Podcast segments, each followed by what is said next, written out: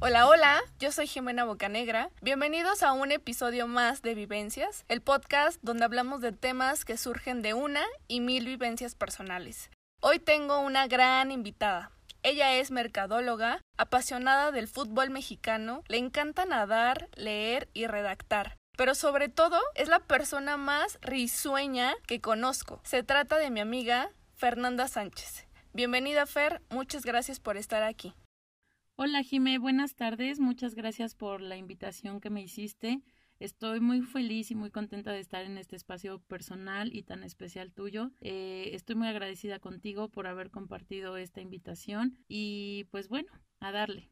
Yo feliz de que hoy nos estés acompañando tú para hablar de ese tema, porque hoy vamos a abordar uno muy interesante y se trata del TOC, trastorno obsesivo compulsivo. ¿Te suena?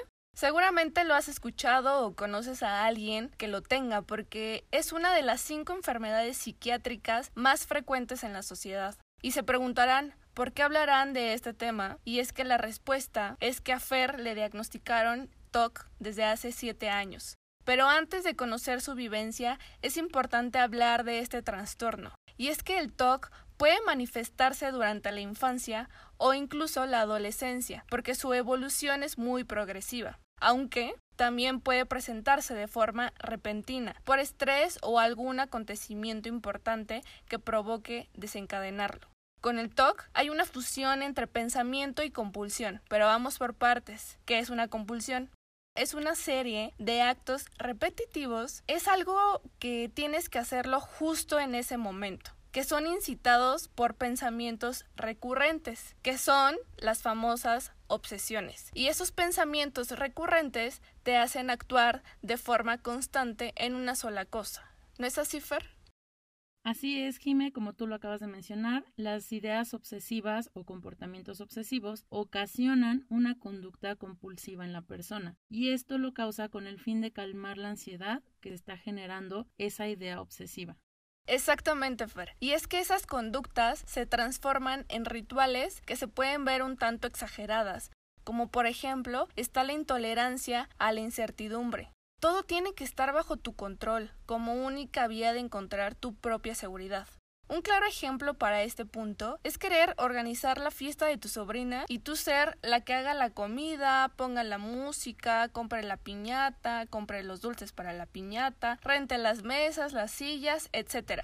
Tú te quieres encargar de absolutamente todo porque crees que si alguien lo hace, no lo va a hacer mejor, Nadie lo va a hacer mejor que tú. Por eso tú te involucras tanto sin importar que esto te cause ansiedad o si comes o no o si estás súper cansado o no, sin importar absolutamente nada. Así es, Jimé. Otra conducta es la sobreestimación de la amenaza y esta se magnifica la probabilidad de que haya una catástrofe. Un ejemplo es pensar que en el momento en que te subes a un carro, que tú no puedes controlar un carro ajeno de algún amigo, de algún familiar, y tú no lo estás manejando o no estás con la persona indicada o acostumbrada a la que maneja ese carro, tú empiezas a estimar la amenaza. ¿Qué quiere decir? Que empiezas a tener pensamientos muy obsesivos en el hecho de que dices voy a chocar, va a pasar algo, voy a tener algún accidente, ahorita nos vamos a volcar porque no sé cómo maneja esta persona, no sé si tenga la prevención que otras personas las puedan tener y vamos a pasar algo, o sea, va a pasar una catástrofe, vamos a chocar, vamos a volcarnos, muchas cosas de este tipo empiezan a pasar por tu cabeza y eso es la sobreestimación de la amenaza que nosotros generamos con nuestros pensamientos.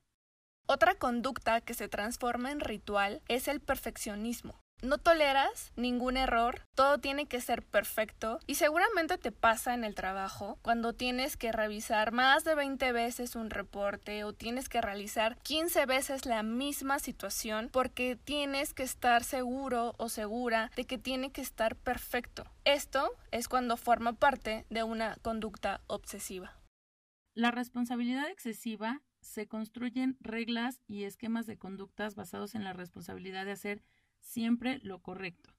Por ejemplo, cuando en algún momento tu jefe o tus papás o en cualquier lugar donde tú tengas la responsabilidad de portar unas llaves de un inmueble, em, tú te sientes con esa responsabilidad que tú tienes como el candado, por así decirlo, para entrar a ese lugar y puedes llegar hasta 5, 6 o 7 horas antes que todas las personas y puedes estar mientras arreglando cosas, organizando, limpiando, pero tú tienes que llegar a abrir ese lugar y cuidas tus llaves como cualquier objeto tan preciado de tu vida y lo valoras con un extremo que te causa esa ansiedad o que te empieza a generar esa ansiedad, que es la obsesión o es el comportamiento obsesivo compulsivo.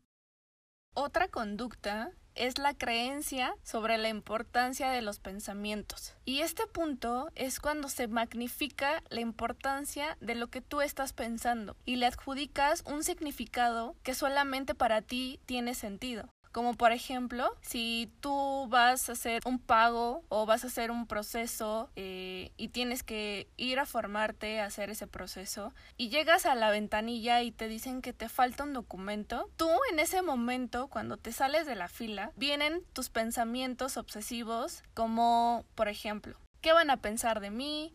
les hice perder su tiempo, van a pensar que yo no planeé mi día, van a pensar que yo no leí las indicaciones, soy el peor, etcétera, etcétera, etcétera. Ese tipo de, de, pensamientos exagerados llegan a ser una conducta para transformarse en un ritual. Otra conducta obsesiva es la importancia de controlar sus propios pensamientos. Puede llegar a confundirse con la importancia eh, creer la importancia de los pensamientos como lo acabas de mencionar, pero aquí lo importante es el control de ellos. Yo les voy a poner un ejemplo personal y es que una vez me pasó que uno de mis tíos me dijo que la llanta de su carro estaba un poco baja y eh, me dijo que iba a viajar, no recuerdo muy bien a dónde, me dijo que iba a tener un viaje un poco largo, entonces al momento que él me dice esto, eh, me da esta información, mi ansiedad empieza a crecer por el hecho de que yo decía, es que mi tío va a chocar, se va a accidentar, va a morir, eh, no sé, la llanta se va a tronar en ese momento, va a salir volando, no sé, o sea, empiezan a crearse muchísimos pensamientos que yo no era capaz de controlarlos al momento.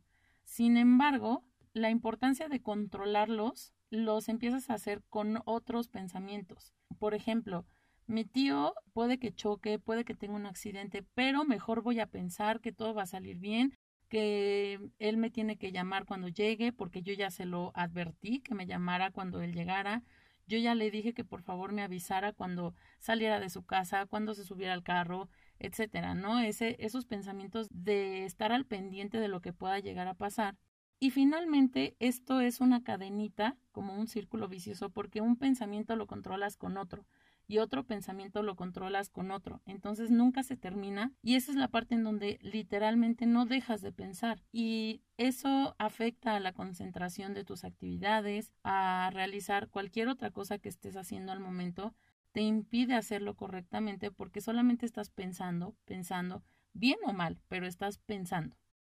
Exactamente, Fer. Y es que la última conducta es la rigidez de las ideas. Son esas ideas que nadie te puede cambiar de opinión, sin importar cualquier argumentación que te den, ¿eh? Y esto se vuelve un medio para adquirir tu propia seguridad. Un ejemplo de esto podría ser que tratas de convencer a un amigo o a un primo que está organizando la cena del año o la fiesta del año para que él invite a las personas que tú conoces para que tú seas la única o el único que te sientas seguro. No las quieres invitar precisamente como para que todos se conozcan, simplemente las necesitas ahí para tú sentirte cómoda en ese lugar y con más personas que no conoces. Y de estas conductas son generadas por algunos pensamientos obsesivos. Fer, platícanos cuáles son estos tipos de pensamientos obsesivos. Uno de los tipos de pensamientos obsesivos es el impulso. Estas personas se caracterizan por ser agresivas y tienen un miedo a causar daño a las personas más cercanas o a las personas que los rodean. Otro de ellos son las fobias y estas se demuestran con un temor que es irracional. En este ejemplo les voy a dar el temor a contaminarse al momento de tocar cualquier superficie o ser tocados por alguna persona ajena a ellos, ajena a su vida, o por ejemplo cuando tocan eh, no sé, los tubos del, del autobús o de los camiones o de las combis, o están en un lugar que no es donde ellos tienen la limpieza bajo su control, Ellos determinan esa parte como una fobia y ese es su pensamiento obsesivo. Otro de ellos son las ideas y esta se manifiesta en una obsesión por el orden. La limpieza, el transcurrir del tiempo, las formas en acomodar las cosas, ya sean verticales, horizontales o lineales, hasta encontrar la famosa armonía en el espacio y lo pueden hacer tantas veces lo crean necesario. Esta característica es una de las que yo padezco o yo tengo. Eh, siempre quiero estar como poniendo las cosas en orden y todas las personas me llegan a preguntar por qué tanto el orden. Yo siempre digo es que tiene que haber armonía en el espacio, ¿no? O sea, es mi justificación ante mi pensamiento obsesivo. Y por último, las dudas que les lleva a comprobar todo de forma reiterada. Creo que es uno de los comportamientos o pensamientos que más conocemos acerca del TOC, ya que son las formas en que se comportan frente a un problema o alguna catástrofe, ya sea al revisar la puerta dos, tres, cuatro veces, la llave del agua que esté cerrada, la llave del gas que no esté abierta, que las ventanas estén cerradas, y que todo esté perfecto para evitar algún problema o una catástrofe a futuro. Ahora sí, escuchando los tipos de pensamientos obsesivos y las conductas que desencadena el TOC, quiero que por favor nos platiques tu vivencia con este trastorno. Claro que sí, Jimé, con gusto les voy a comentar mi caso o mi vivencia. Y es que eh, desde que yo era niña o adolescente, eh, yo era una chica normal, yo no tenía ningún problema, yo nunca había identificado como tal esta parte o este trastorno y entonces dejé que pasara el tiempo como todo niño. Eh, me preocupaba más por jugar, por sentirme a gusto, por querer ver caricaturas, etcétera, ¿no? Entonces, pasando el tiempo durante mi adolescencia, eh, recuerdo muy bien en la secundaria aproximadamente cuando yo tenía alrededor de 12, 13 años, tuve, em, no sé cómo decirlo, si la buena suerte o algunos lo verán como una parte extraña o mala. Mi mamá es una mujer o una persona muy estricta, es bastante estricta conmigo, más en la, en la etapa de la adolescencia, creo que fue el momento que ella fue todavía más estricta en cuestión de mi limpieza personal, del orden en mi recámara, de mis cosas personales, etcétera.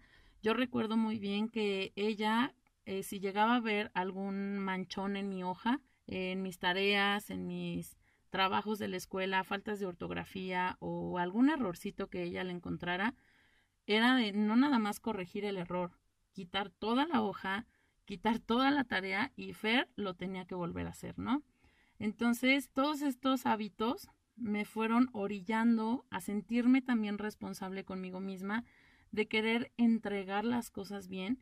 Eh, la parte de mis tareas fue como el momento en que yo empecé a notar que tenía que tener una responsabilidad extra sobre mi vida personal. Otra situación u otro ejemplo parecido fue en la parte de mi recámara o mis cosas personales. Yo recuerdo que si mi mamá llegaba a encontrar alguna blusa, alguna playera mal doblada o mal acomodada, no era bajar una blusa, ni era bajar dos ni tres, era bajar todo el closet completo, mochilas, zapatos, chamarras, sudaderas, blusas, playeras, bajar todo y todo se tenía que volver a doblar, acomodar, a desarrugar y a poner en su lugar, ¿no?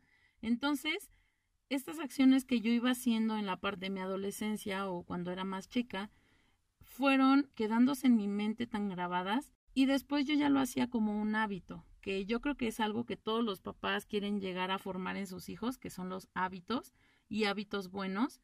Y yo ya lo hacía de esa manera, ¿no? Sin embargo, llegó un momento en que la ansiedad que yo tenía por alguna situación de preocupación, de estrés, de miedo, de tristeza o cualquier sentimiento negativo en mi persona, lo que pasaba era que yo ya quería ordenar, limpiar la cocina, lavar los trastes, bajar todo de mi closet y volverlo a doblar y volverlo a subir y volverlo a ordenar. Y yo ya lo hacía como un medio de escape.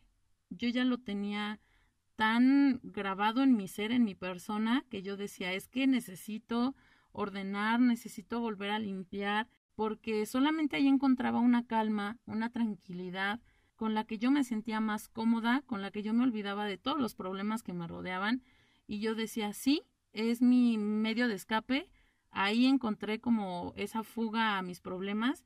Eh, seguía haciendo este hábito ya como parte de mi vida, formó parte de mi personalidad y pues eso me llevó a, a después exagerarlo un poco. No sé si me entiendan, no lo quería yo exagerar, no era la forma de querer hacerlo más y más y más. Sin embargo, ya era, ya lo hacía inconscientemente. Después, con el paso del tiempo, fui a la psicóloga, fui a terapias, pero yo fui a terapias por otra situación personal, familiar. Entonces, yo trabajé tres veces mi situación eh, personal familiar que les estoy comentando. Em, pude resolver esta situación, pude darle una solución, pude expresarme como yo quería, pude sacarlo tal vez de mi mente o quitarme ese peso de encima y pude estar tranquila en ese momento. Sin embargo, seguía mi vida y yo seguía viendo que esta parte del orden, de la limpieza, yo ya lo empezaba a llevar a niveles más altos y lo exageraba muchas veces, pero aunque yo lo estaba viendo, yo no me quería dar cuenta de esto. O sea, yo decía, es que este es mi método de escape, es mi fuga, yo me siento bien así. Y aparte no le estoy haciendo mal a nadie, ¿no? Que es algo que muchos también tenemos en la mente, ¿no? Es que mientras yo no le haga mal a nadie, yo no tengo por qué detenerme. Pues sí, porque te estás haciendo un mal a ti mismo, porque no sabes lo que está pasando contigo mismo, con tu mente, con tu cuerpo. Y entonces, eh, yo ya me empiezo a enojar con las personas que viven a mi lado porque no dejaban el jabón como yo quería en el lugar que yo quería.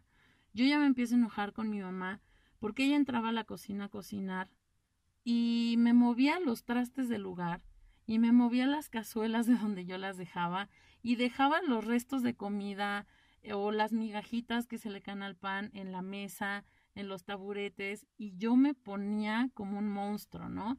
Entonces, pues es algo que haces irracionalmente, sin embargo, te das cuenta hasta después de que pasa toda esta ansiedad, eh, terminas y dices, bueno, ¿por qué me enojé tanto? No era lo mejor necesario, pero es que me molesta que quiten las cosas del orden donde yo las dejo, ¿no? O sea, me molesta y mis sentimientos eran totalmente negativos. Yo, eh, al momento, yo decidí no comentar nada a nadie, yo decidí no decir pues eh, lo que sentía, lo que estaba pasando por mi mente. Sin embargo, dije, voy a regresar a terapias porque algo no está bien conmigo. Regresé una vez con la psicóloga, le comenté todo lo que estaba pasando conmigo, lo que yo sentía, lo que yo estaba viviendo. Y ella me dijo, te voy a hacer unas pruebas, te voy a hacer un test y te voy a platicar después lo que, lo que tú tienes, ¿no?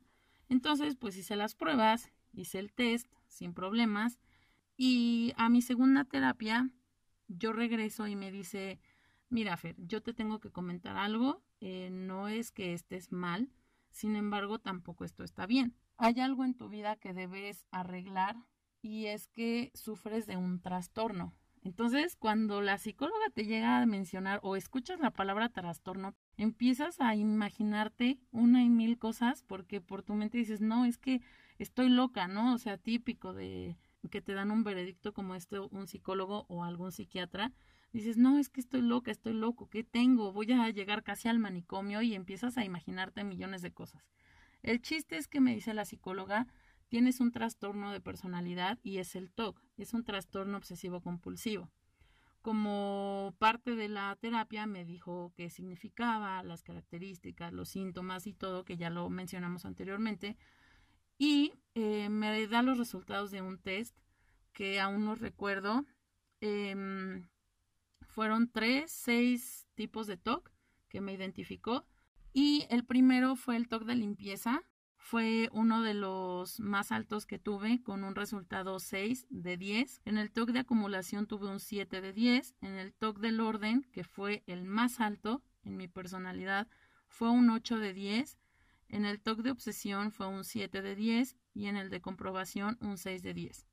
Eh, eh, también me diagnosticaron un poco de TOC de neutralización, pero fue uno de 10 que básicamente no está tan exagerado. Y cuando me da estos resultados yo dije, bueno, ¿y ahora qué sigue, no? O sea, ¿qué tengo que hacer? ¿Qué es lo que sigue? ¿En qué situación me encuentro? ¿A qué situación voy a un futuro? ¿Le digo o no a mi familia? ¿Qué está pasando conmigo? Y te empiezas a hacer mil preguntas, tu cabeza se empieza a revolucionar con una y mil preguntas más. Y pues todas, evidentemente, yo se las hice a mi psicóloga. Yo le dije, oye, es que, pues, ¿qué tengo que hacer, no? O sea, ¿cuál es la solución? ¿Cuál es la cura, básicamente? Y ella me comentó, mira, no es que haya alguna cura como tal, no es una enfermedad como una gripe. Eh, pues tú necesitas venir a terapias, tienes que ser constante con tu trabajo emocional y psicológico, debes de ser continua y debes de tener mucha paciencia contigo mismo, contigo misma, perdón. Pero hay algo que tienes que trabajar mucho y es reconocer. O sea, es el primer paso de muchas cosas.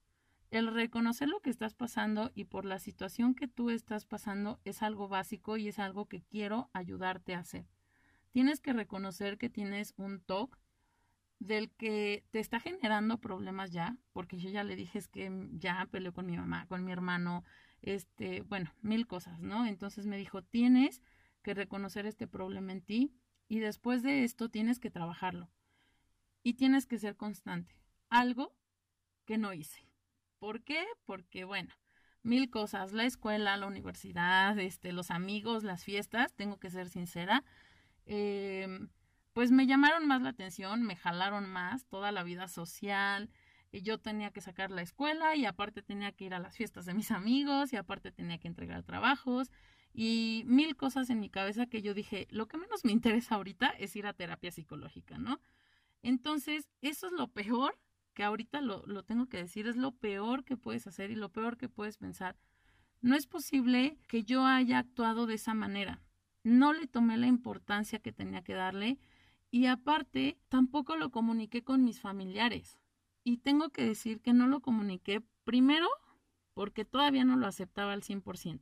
Y les tengo que decir que hasta el momento es algo que es una razón por la que yo le acepté esta invitación a Jime y yo le dije, sí, tengo que ir, tengo que hacerlo, tengo que estar en tu podcast porque me va a ayudar a aceptarlo frente a muchas personas que tal vez no lo puedo decir de frente o no lo puedo comentar eh, de cara a cara, pero me va a ayudar muchísimo a que otras personas sepan de mi situación.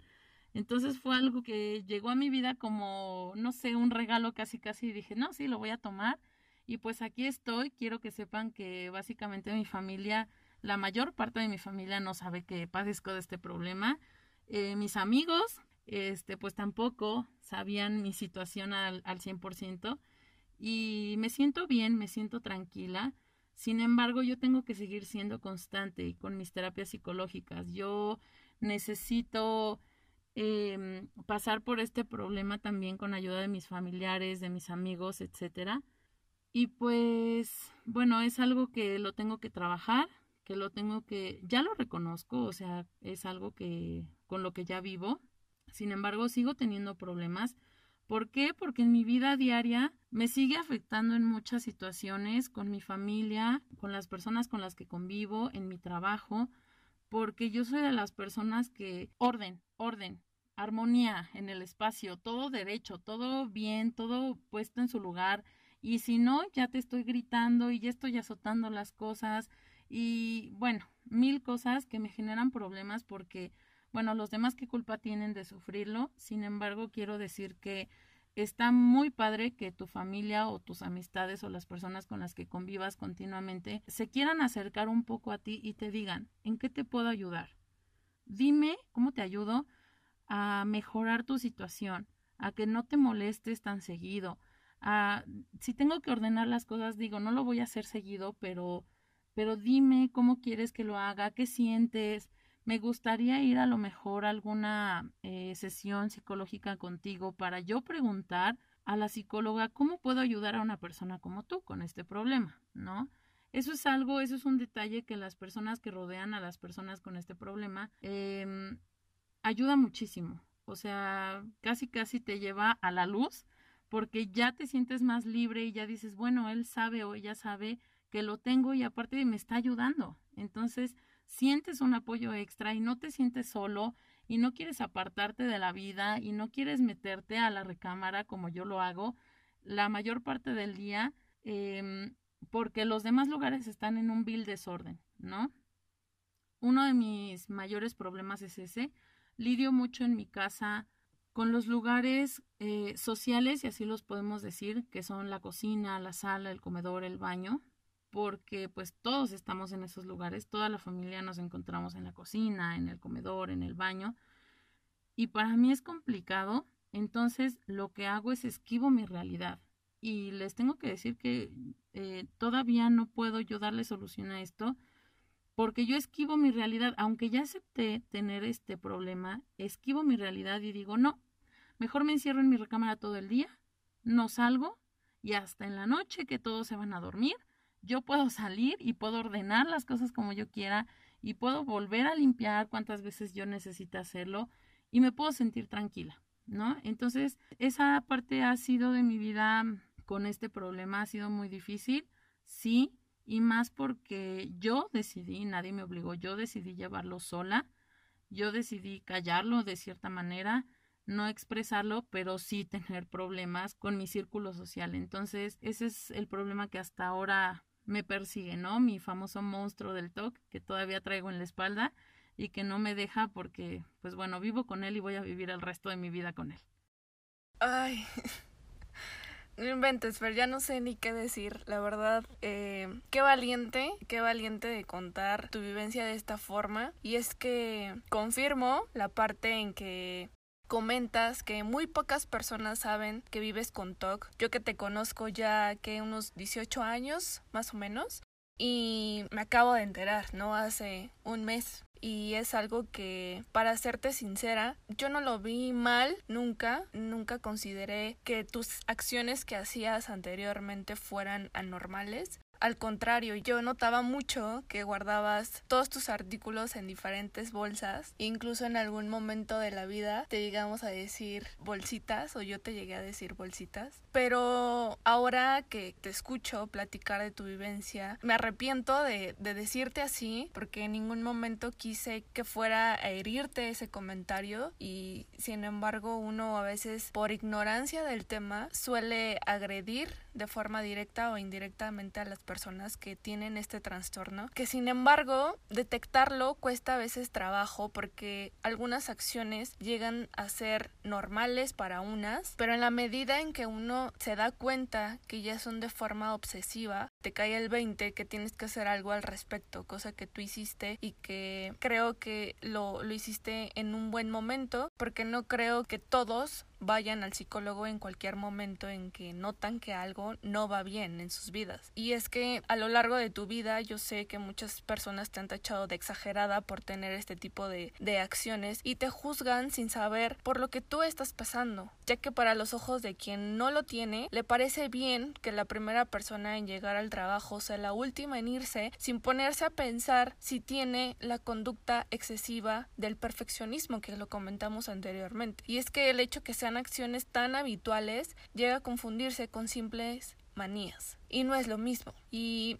es por eso que quiero recalcar que para determinar si tienes TOC o no, se requiere un diagnóstico médico. Así que por favor, antes de hacerse ideas, los invitamos a hacer un poco de introspección y detectar ciertas actitudes para que después se acerquen y pidan ayuda. Porque cura no tiene, solo, como lo dijiste, resta aprender a vivir con TOC toda tu vida y abrazar ese monstruo que llevas cargando desde hace mucho tiempo, que la verdad ya diste un gran paso al exponer este tema que se tiene que hablar y que creo que esto que estamos haciendo ahorita te va a ayudar a que las demás personas sean un poco más conscientes y que neta se acerquen a ti y te pregunten cómo te puedo ayudar, ¿no? Y perdón por si en algún momento llegué a hacer una, una broma de, de mal pues sí, una broma de mal gusto o mis comentarios cero asertivos en, en aquel momento, pero Fer, quisiera que nos compartieras algunas recomendaciones para los que quisieran saber un poco más del tema, porque es inevitable que hagamos a un lado este tipo de trastorno.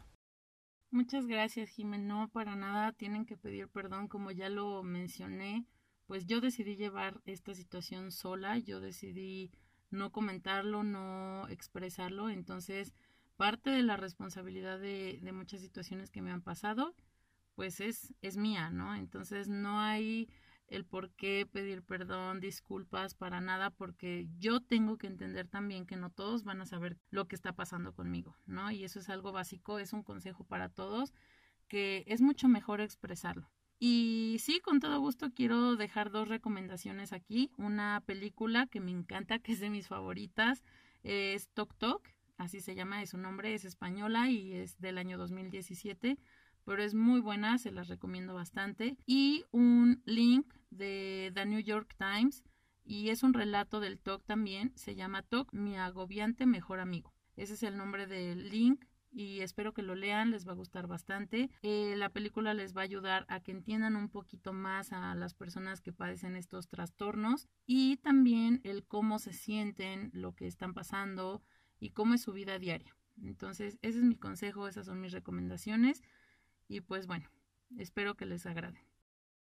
Que todos los que nos estén escuchando ahorita, sepan o no sepan del tema, por favor, échense un clavado a las dos recomendaciones que acaba de dar Fer. Yo les voy a dejar el link de lo que nos acaba de decir. Y quiero reiterar en el tema, porque creo que es importante decir que es urgente hablar del tema públicamente, es importante decir tenerlo, es vital entender que en el TOC se sufre y es relevante saber que con el TOC tienes pensamientos recurrentes, intrusivos que causan incertidumbre y ansiedad. Pero sobre todo es necesario expresarlo para no vivirlo en el silencio. Entonces, Fer, te aplaudo te agradezco mucho, mucho, mucho tu valentía que tuviste el día de hoy y no solo hoy, sino a lo largo de estos siete años que has tenido este trastorno y que conozco lo fuerte que eres y que sin duda alguna en algún momento de tu vida solicitaste eh, ayuda. Y créeme que a partir de ahora no vas a caminar este camino sola porque yo voy a estar ahí para ti en lo que se llegue a necesitar. Y muchas gracias otra vez por acompañarme en este episodio.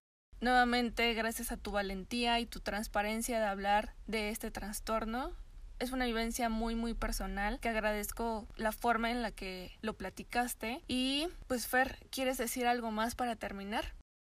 Quiero agradecerte personalmente a ti Jime por la invitación, por la apertura que me has dado para expresarme y porque bueno, es muy agradable compartir esto con todos los demás, espero que todo esto los ayude y les quiero dar un consejo o unas palabras que no sé cómo lo quieran tomar. Todos siempre dejamos nuestra salud mental al último. Valoren estas palabras porque me gustaría y me encantaría que los que nos están escuchando, por favor, le den esa importancia que, que debe de tener. Y por favor, por favor, vayan al médico. Antes de hacerse ideas, acérquense a un psicólogo y plantenle todas sus dudas para sacarse de esas mismas. Pues bueno, espero que les haya gustado mucho este episodio, tanto como yo lo disfruté hacerlo, que compartan este podcast a quien creen que les pueda funcionar y a quien sepa o no del tema, por favor compártanlo. Que sigan también las redes sociales del podcast. En Instagram pueden encontrarlo como vivencias.podcast y en Facebook como vivencias el podcast. Gracias a todos por escuchar un episodio más. Les mando un abrazo enorme y nos escuchamos en la próxima. Bye.